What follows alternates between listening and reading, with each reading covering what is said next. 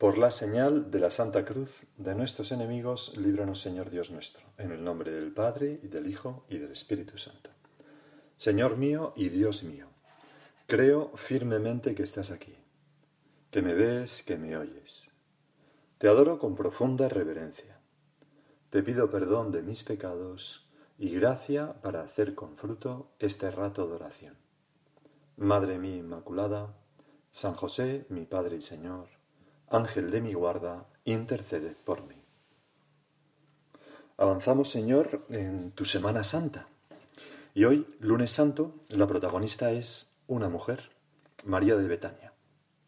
Esa chica eh, joven y guapa, un poco descarada contigo, siempre estaba a tus pies, bebiéndose tus palabras, cuando en su casa, ¿verdad? Marta estaba sirviendo y, tú, y ella escuchándote a tus pies.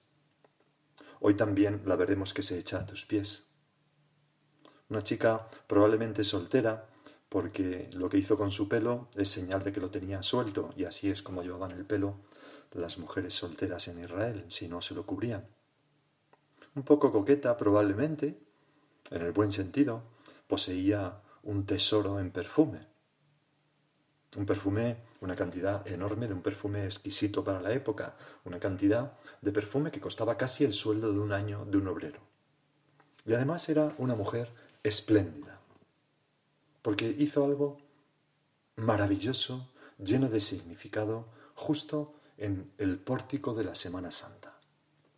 Después de que entraras triunfalmente en Jerusalén, eh, tú, Señor, volviste a Betania al final del día, a esa casa de tus amigos, donde estabas tan a gusto y donde te esperaban agradecidos por haber resucitado a Lázaro. Y nosotros, Señor, ahora te decimos que Betania, ese lugar donde tú te encontrabas a gusto y donde te refugiabas, es para ti nuestro corazón y nuestro hogar, nuestra casa, nuestra familia. Ahí tú ven y verás cómo te vamos a tratar y acoger con mucho amor en esta semana y siempre. Te vamos a tratar sin indiferencia, con cariño. En cualquier caso, lo cierto es que el Evangelio dice, seis días antes de la Pascua, o sea, hoy, fue Jesús a Betania, donde vivía Lázaro, a quien había resucitado de entre los muertos. Allí le ofrecieron una cena. Marta servía y Lázaro era uno de los que estaban con él a la mesa. Lázaro recién resucitado. O sea, Señor, que te ofrecieron una cena y tú la aceptaste. Y se crea ese ambiente especial que genera como una buena comida en buena compañía.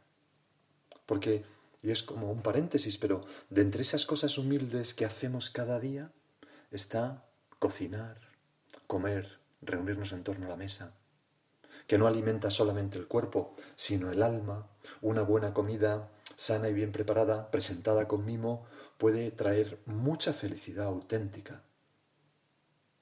El mismo Señor nos animó a rezar el pan nuestro de cada día, dánosle hoy.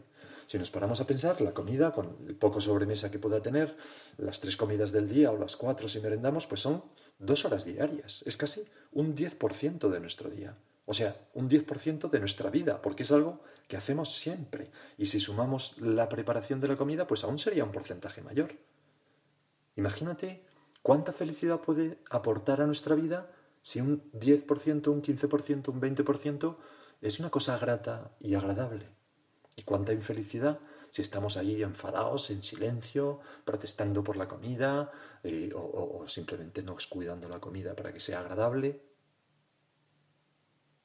cuidar la comida, ¿no? Parece que no es mucho, pero, pero es mucho. Ahora, en, esta situación que estamos de aislamiento, yo veo que mucha gente lo hace, ¿no?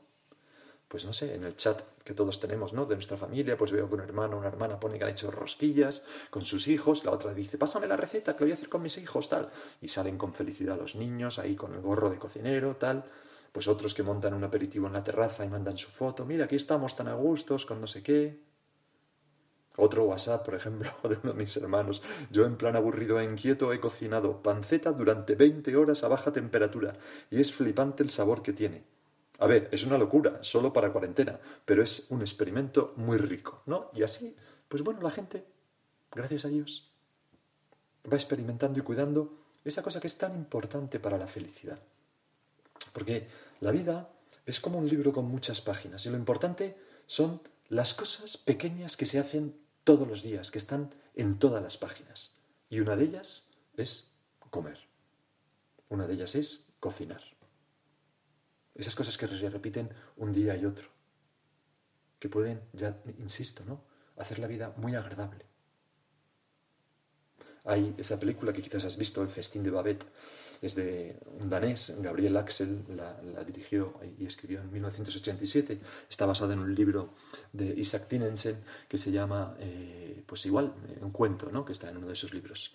Bueno, y entonces la historia de la película es cómo una buena comida transforma una reunión de personas que estaban como enemistadas y como eh, pues desesperanzadas y decayendo en, su ideal, porque eran como una especie de secta protestante, ¿no? secta religiosa que se reúnen con motivo del centenario de su fundador, y, pero están, ya digo, en esa, en ese, con ese malestar.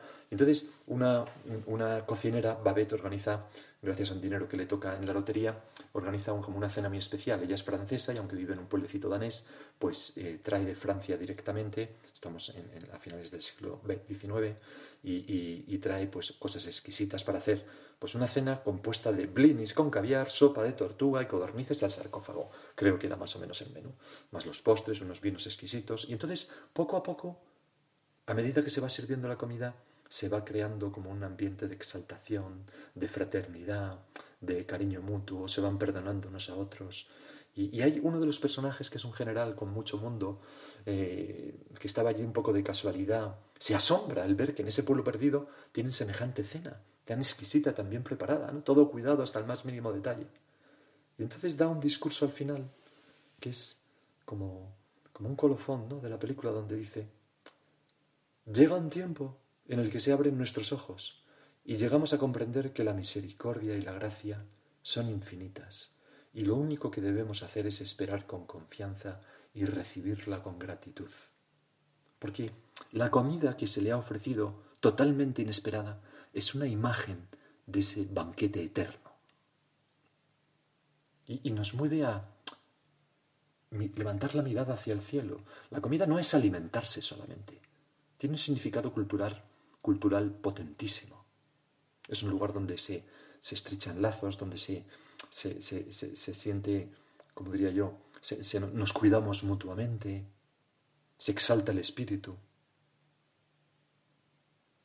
Sigue diciendo ese discurso del general, la misericordia y la gracia no ponen condiciones.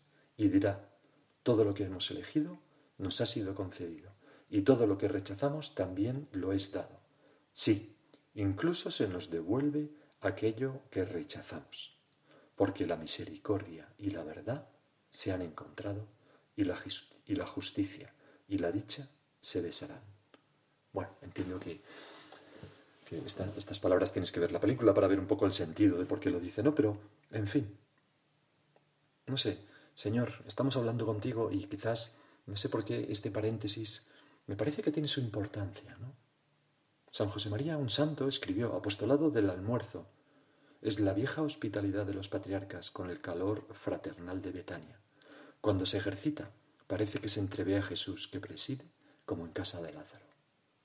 Piensa que en tu hogar, cuando la comida es un lugar, la mesa donde se come es un lugar de encuentro de toda la familia, de cariño mutuo, de espíritu de servicio, primero las madres que son las auténticas heroínas o los padres los que cocinen, porque hay muchas casas que ahora están cocinando los padres, ¿verdad? Pues, mm, bueno, ¿Qué manera mejor de servir el cuerpo y el alma de los demás que de ese modo? Indudablemente ahí está Jesús presidiendo, como estaba en Betania, en, esa, en ese banquete que le dieron a nuestro Señor. Y entonces, cuando sus espíritus están un poco exaltados por la buena comida, el vino, el cariño que se ha puesto en todo eso, entonces María, nuestra personaje de hoy, por fin entra en acción. Dice el Evangelio que María hermana de Lázaro, tomó una libra de perfume de nardo auténtico y costoso. Le ungió a Jesús los pies y se los enjugó con su cabellera. ¡Cuánto amor! Y la casa se llenó de la fragancia del perfume. Un perfume, Señor, que llega hasta nuestros días y atraviesa toda la historia. Millones y millones de cristianos hemos meditado esta escena justo a la entrada de la Semana Santa, como ejemplo de una persona que supo poner lo mejor de sí y lo mejor que tenía para amarte y para ungirte. Marcos, que era más observador, dice que rompió el frasco de alabastro que lo contenía. Porque nosotros hemos leído el Evangelio lo leeremos eh, hoy en la misa según San Juan. Pero Marcos, ya digo, añade ese detalle. O sea, María rompe el frasco, es decir, entrega por completo lo mejor que tenía, su tesoro. Lo rompe y dice, esto para Jesús, nadie más lo va a usar como esos brindis, ¿no? En época del zar, los oficiales que hacían, ¿no? Brindaban con champán y ras, tiraban la copa al suelo para no brindar por nadie más con esa copa. Es una señal muy bonita, Señor, pienso, de lo que le hubiera gustado hacer a María, que es romper su corazón y derramar todo su amor sobre ti. Algo de eso hay en enjugarte los pies con la cabellera. Me acuerdo una vez haber leído de una chica que tenía mucha intimidad con, Jesucristo. De hecho, eh, estaba planteándose ingresar en un convento y así lo hizo. Y esta chica pues compraba flores para llevárselas a Jesús. Y decía que en una ocasión se cruzó con un amigo que le, se ponía delante y decía, estas flores son para mí, son para mí, son para mí. Y que ella decía por dentro, pesado, estate quieto, que son para mí, Jesús. ¿No? Es Bueno, ¿y yo, Señor? ¿Y tú? ¿Qué le damos a Dios? ¿Qué le ofrecemos? ¿Los restos o lo mejor de nuestro tiempo, de nuestro corazón, el mejor amor? El primer plato por la mañana, ¿os acordáis de Tino y su canción? Te doy, Señor, lo mejor que tengo. Es para ti lo más precioso que tengo. ¿O es para mí? ¿Es para ti, Señor, o para los demás por ti? Tú y yo sabemos querer así. Porque se trata muchas veces en la vida de dar como un giro copernicano, ¿no? Es girarnos 180 grados y en vez de buscar mi bien y ser un egoísta, buscar el bien de los demás y buscar a Dios y ser una persona generosa. Pero mm, son, son, dos posturas tan distintas. ¿Tú has tenido alguna vez esa alegría honda de darlo todo, de quedarte sin nada, de romper tu frasco? ¿Has sentido esa felicidad? Dar hasta que duela, decía la Madre Teresa. O Santa Teresita que definía el amor como darlo todo y darse uno mismo. Porque entonces Qué feliz se es. Qué feliz se es. El egoísmo, en cambio, eh, congela el corazón y, lo llena de, sombras. Y lo pasamos mal, sufrimos. Cuando somos egoístas, lo pasamos mal porque nos parece que la gente no nos da todo lo que, todo lo que merecemos. Me acuerdo una vez una persona que me decía, en mi casa son todas unas egoístas. La única que piensa en mí soy yo. Y digo, bueno, te has definido, ¿no? Totalmente. Y en cambio la generosidad ablanda el corazón. Lo, enciende de tal modo que es imposible que nos hagan daño. No sé si conocéis aquel viejo chiste, ¿no? Me hace mucha gracia y creo que define bien esto, ¿no? de bueno, que parece ser que, cuando se hicieron las pruebas del AVE, pues el AVE había que lanzarlo a una gran velocidad y claro, uno de los peligros es que un animal pues impacte en la cabina del conductor del AVE, en los cristales, lo rompa y bueno, pues, pues puede haber pues, algún tipo de problema. Es un problema compartido con los aviones. Y entonces, pues los españoles se, enteraron que, que en Estados Unidos pues había un sitio donde se hacían esas pruebas de las cabinas de los aviones, la cabina parada, y entonces lo que hacían era con un cañón, cañón disparaban como un ave, ¿no? un, pues, un pollo de cualquier tipo, en fin, lo que sea, ¿no? A, gran velocidad, simulando la velocidad del avión, impactaba en la cabina y veían los destrozos que causaba o se veía que reforzar algo, lo que fuera. Bueno, el caso es que les mandan ese cañón para que hagan la prueba aquí en España y eh, pues aquí más que coger un, ave salvaje pues van compran un pollo el pollo está congelado lo meten dentro del cañón lo disparan y entonces pues el pollo rompe el cristal atraviesa la cabina hace saltar por los aires los mandos se incrusta en un panel de electricidad atraviesa media máquina y ya por fin se detiene con un destrozo terrible no y entonces pues mandan todos los resultados de las pruebas allí a Estados Unidos para que lo analicen, un poco extrañados de, bueno, del impacto que había tenido aquello, el cañón, y entonces cuando vuelve el estudio de los americanos, pues el estudio solamente dice una frase, ¿no? Y es, para la próxima prueba, descongelen antes al pollo.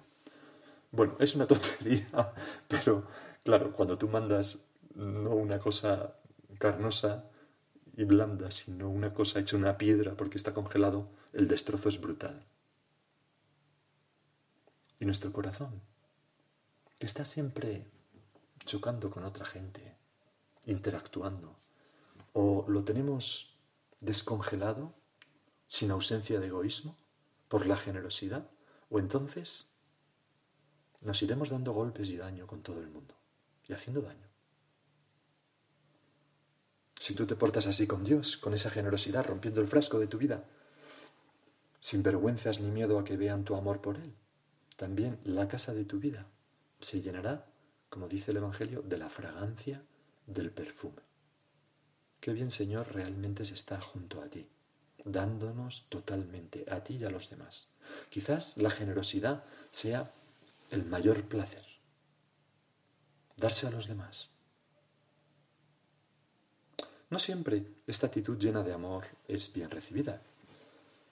Tampoco lo fue en el caso de María de Betania, aunque a ella me parece a mí que no le importaba ni un pimiento, ¿no? Pero Judas Iscariote, dice el Evangelio, uno de sus discípulos, el que lo iba a entregar, dice, ¿por qué no se ha vendido este perfume por trescientos denarios para dárselos a los pobres?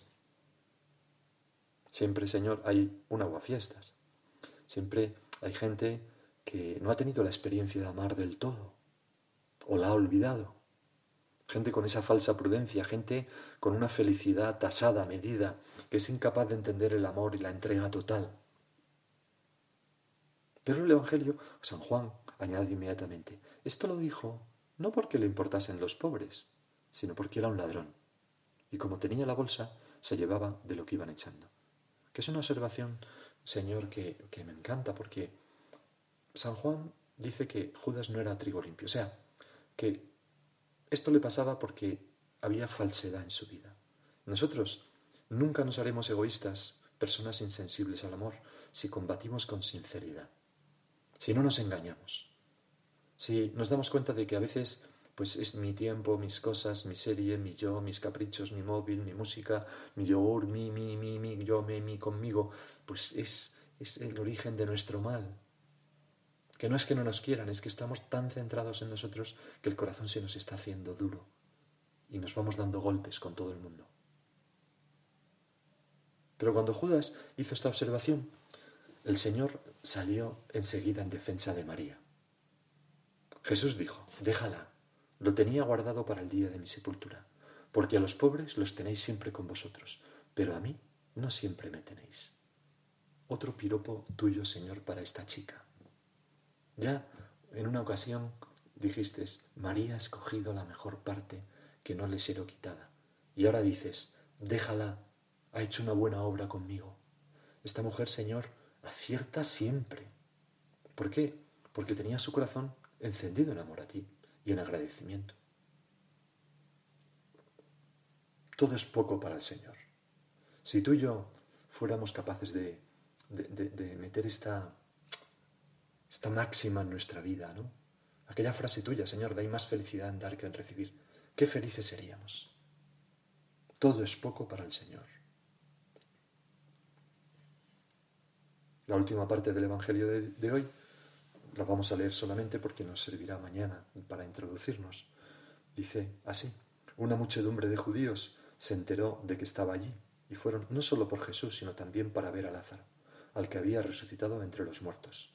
Los sumos sacerdotes decidieron matar también a Lázaro, porque muchos judíos, por su causa, se les iban y creían en Jesús. Siempre ese combate. Vamos a acudir a nuestra Madre, la Virgen, que supo romper el frasco de su vida para seguir los planes de Dios. O a San José, que también lo hizo. O a tantos santos. Seguro que nuestra Madre sonreiría de gusto al ver el gesto de María. Que pueda sonreír viéndote a ti y a mí. Y cada una, cada uno en silencio, que hable con Jesús de qué cosas le está pidiendo y qué cosas no le estamos entregando.